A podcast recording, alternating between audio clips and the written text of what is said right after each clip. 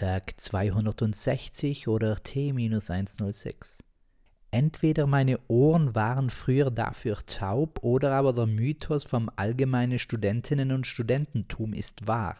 Denn wie oft ist inzwischen der Satz Tut mir leid, das habe ich akustisch nicht verstanden, bitte zu hören. An jeder Ecke scheint die Aussage Nein, die quengelnde Unterbrechung zu lauern.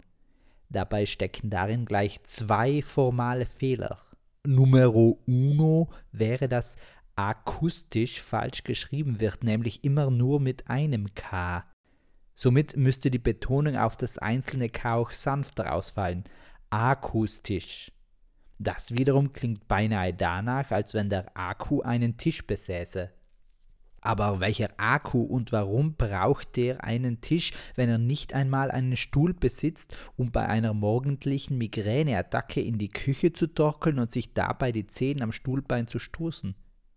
Und der zweite Fehler ist sinngemäß.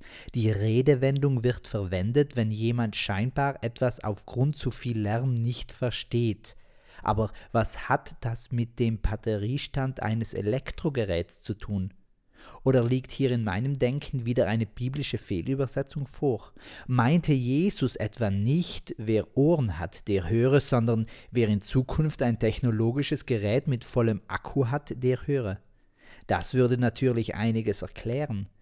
Vor allem wäre die umstrittene Frage nach der Allwissenheit Jesu einen Schritt weitergebracht. Durch die Zwei-Naturen-Lehre brach schon damals so mancher Streit vom Zaun im fernen Orient bei den ersten Konzilien, weil eben nicht klar war, wie Jesus ganz Mensch und Gott gleichzeitig sein konnte, weil sich beides doch unterscheidet und das ordentlich.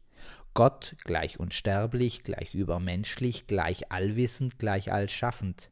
Mensch gleich bald tot, gleich übertierisch, wobei das auch nicht immer wird er als das Mängelwesen angesehen, das er im Vergleich zu jedem Tier darstellt, gleich wissenstechnisch beschränkt, gleich tätig. Somit passt das nicht zusammen. Wie die sprichwörtliche Kuhhaut auf die Lederarmatur oder so irgendwie. Außer natürlich das Gottesverständnis ist dem aus dem Marvel-Universum nahe. Darin sind Gottheiten zwar über Menschen, aber doch wieder sehr menschlich geprägt. Das Göttliche an ihnen sind die Unterschiede zum Menschen. Stärke, langes Leben und der Lebensraum außerhalb der Erde.